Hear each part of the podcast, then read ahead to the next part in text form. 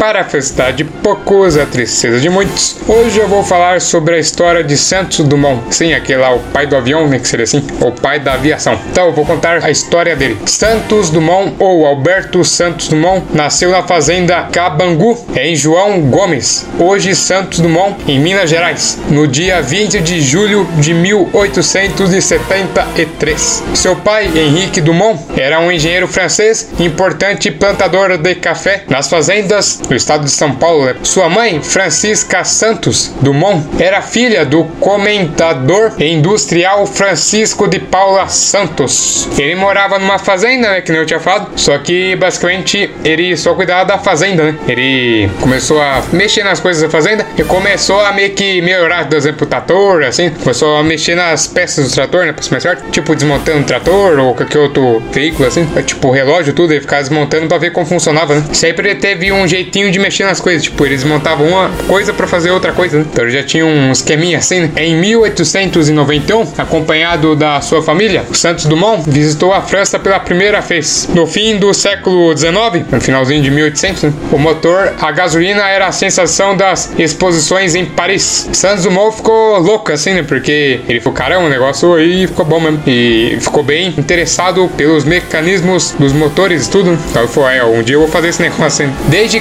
criancinha, Santos Dumont já tinha um sonho de criar um aparelho que fizesse o homem voar, né? Tipo, fazer um avião, tudo, coisa assim, controlando seu próprio curso, ou seja, o próprio piloto pudesse controlar para onde que ele queria ir, não tipo o vento ou a natureza controlasse, o próprio ser humano que controlasse, né? Então, Santos Dumont sempre teve um sonho, né? Então, basicamente, então, depois de um tempinho, ele começou a seguir o seu sonho e conseguiu fazer um avião, né? Só que aí daqui um tempinho, né? Pera aí, apressadinho. Em 1892, após seu pai falecer e depois que ele recebeu parte da herança do seu pai, Santos Dumont se mudou para Paris e começou a meio que tentar fazer uma aeronave, né, que seria assim, com as suas próprias mãozitas. Né? Então lá em Paris, o Santos Dumont fez contatos com baloeiros, ou seja, balão, como Albert Chaplin, que iria se tornar o mecânico de seus inventos, ou seja, o cara que era o mecânico aí das invenções dos Santos Dumont Titius, Beleuzitas. Em Paris, Santos Dumont, ele começou a estudar que nem louco, né? principalmente mecânica e no motor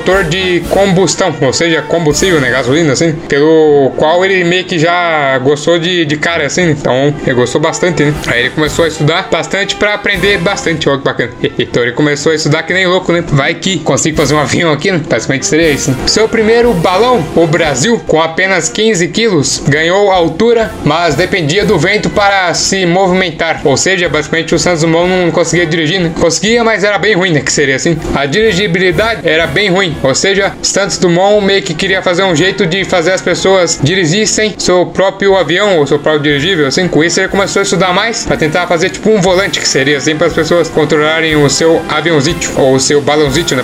Depois de bastante estudo, Santos Dumont fez o seu primeiro dirigível, né? O número 1. É o primeiro da série de charutos voadores, né? Que ficou conhecido, que era tipo um balão em formato de charuto né? e era motorizado, né? Tinha um motorzinho. No dia 20 de setembro de 1898, sob o comando do Santos Dumont, o balão subiu aos céus, chegando a uma altura de 400 metros e retornando ao mesmo ponto de partida, ou seja, um avanço do caramba. Depois de bastante tempo construindo balões, Santos Dumont já tá começando a pegar o embalo da coisa, que seria assim. Ele começou a fazer melhorações nas suas aeronaves, né, os balões, e com isso, depois de alguns estudos, o Santos Dumont conseguiu fazer o balão número 3, que já possuía um motor a gasolina, ou seja, o negócio já evoluiu para um carvalho, né, que seria assim. Em 1900, o milionário francês Geoffrey de La Meurtre lançou um desafio aos construtores de dirigíveis. Sim, o Dumont já estava fazendo dirigível na época. Aquele que conseguir partir do campo de Saint-Claude, fazer a volta na Torre Eiffel e voltar ao ponto de partida em 30 minutos, ganhará 100 mil francos. Após tentativas com cinco dispositivos, inclusive o dirigível número 5, cujo voo terminou em um acidente que quase tirou a vida do Santos Dumont, Dumont conseguiu completar a missão em 1901, pilotando o balão número 6. Com um motor de 16 HP, ou seja, cavalo. Dando a volta na Torre Eiffel e voltando ao mesmo ponto de partida. E o que impressionou gente pra caramba, né? Ao ganhar esse prêmio, o prêmio Drurt, destruiu metade entre seus mecânicos e auxiliares e a outra metade Santos Dumont destinou aos necessitados. Ou seja, muita gente começou a gostar dele porque ele não só se importava com ele, mas com os outros também. Né? Principalmente as pessoas que não tinham dinheiro, tudo assim. Como algumas vezes moravam na rua, tudo. Então, muita gente começou a gostar. Falou, esse cara aí é bravo, né? Porque poderia pegar o dinheiro, mas distribuiu pros seus funcionários e também para as pessoas carentes, né? Então, muita gente ficou que nem louco gostando dele assim. Balão número 7, que foi projetado para a corrida, nunca chegou a competir, pois não tinha concorrente. O balão número 8 não existiu. Com o balão número 9, Dumont começou a transportar pessoas no voos que ele fazia. Uma de suas passageiras foi a cubana Aida de Acosta, que se tornou a primeira mulher no mundo a voar.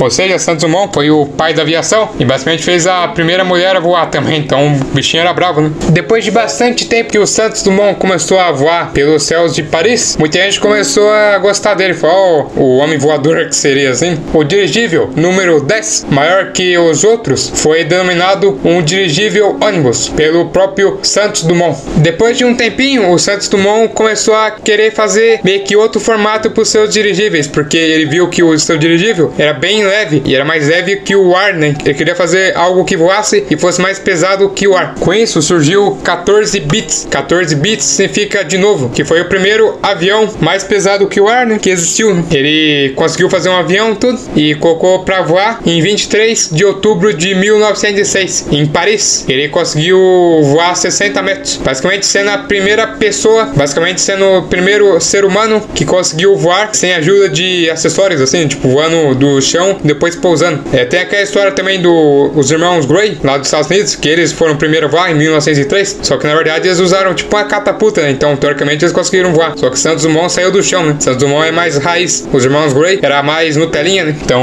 Santos Dumont era mais raiz, né? Saiu do chão. Então, o negócio foi bem bom mesmo. Esse 14 bits tinha um motor de 50 cavalos de potência. Ele saiu do parque de Bagatelle e subiu a uma altura de 6 metros, percorrendo 120 metros. Ou seja, conseguiu subir até 6 metros e percorreu quase 250 metritos, tendo como testemunha os membros da comissão do Aeroclube da França. Em 1908, Santos Dumont construiu o Demoiselle, cujo desenho serviria de modelo a todos os projetistas que, que o seguiram. Tudo nela era obra de Dumont, inclusive o motor. Em 1910, na primeira exposição da aeronáutica realizada no Grande Palais de Paris, o Demoiselle foi um sucesso. Só que teve um pequeno probleminha nessa situation aí. Ainda em 1910, Santos Dumont encerrou sua carreira e passou a supervisionar as indústrias que surgiram na Europa, né, na época de 1910, tudo assim. Porém, ele ficou doente e resolveu voltar para o nosso Brasilzão de meu Deus. No dia 8 de dezembro de 1914, ao ver seu invento ser usado para bombardear a cidade de Colônia, na Alemanha, durante a Primeira Guerra Mundial, Santos Dumont se decepcionou, porque ele criou um negócio para ajudar as pessoas a ir de um lugar para outro, os caras estavam usando para guerra, né? Então, quando começou a Primeira Guerra Mundial e os caras só estavam usando para espionar, o Santos Dumont falou o seguinte: Por enquanto tá tudo tranquilo. Aí falou, tá tudo cegado, os caras só vão pra espionar, então tá cegado. Depois começaram a usar pra mandar bomba na cabeça do amiguinho. então aí o Santos Dumont falou, ó, que negócio é esse aí? Eu criei um negócio pra ajudar as pessoas a se locomover, os caras estão matando os amiguinhos, não pode fazer isso? Não pode fazer isso. Ele falou assim. Não pode fazer isso, eu vou ficar bravinho, entendeu? Se eu faço negócio pra vocês caras atacando na cabeça do amiguinho, eu não quero que vocês façam isso. Que raiva, meu, raiva. No Brasil, sua tristeza aumentou para um caramba, né? Quando o aeroplano foi usado para fins militares. No Brasil, sua tristeza aumentou para um caramba, porque usaram seus aviões para o uso militar, né? Que seria assim. E durante a Revolução de 1932, o exército massacrava os separatistas paulistas com bombardeios. Ou seja, o Santos Dumont tá ainda mais bravo, porque, tipo, ele fez o avião para as pessoas viajar, usaram na Primeira Guerra Mundial, depois usaram aqui no Brasil mesmo. Aí o Santos Dumont falou, ah, que para essa aí, o negócio tá, tá errado aí. Com esclerose múltipla e depressão, Santos Dumont se suicidou em um motel no Guarujá, em São Paulo, enforcando-se com uma gravata. Para não achar a imagem de Dumont, o governo divulgou que ele teria sofrido um infarto. Santos Dumont faleceu no Guarujá, que nem eu falei, em São Paulo, no dia 23 de julho de 1932. Basicamente, três dias depois do seu aniversário, que ele nasceu dia 20 de julho, ele morreu dia 23 de julho. Santos Dumont, ele basicamente eternamente vai ficar vivo em todos os nossos coraçãozinhos, porque ele fez o avião, né? e também ele fez alguns livros também, para ser mais certo, dois, que é o Dance Liar em 1904 e também O que vi e o que nós veremos em 1918. Então ele fez esses dois livros que fez um sucesso até que bom. Então esse seria o podcast de hoje. Muito obrigado por todo mundo que me ouviu até agora. Até amanhã e tchau!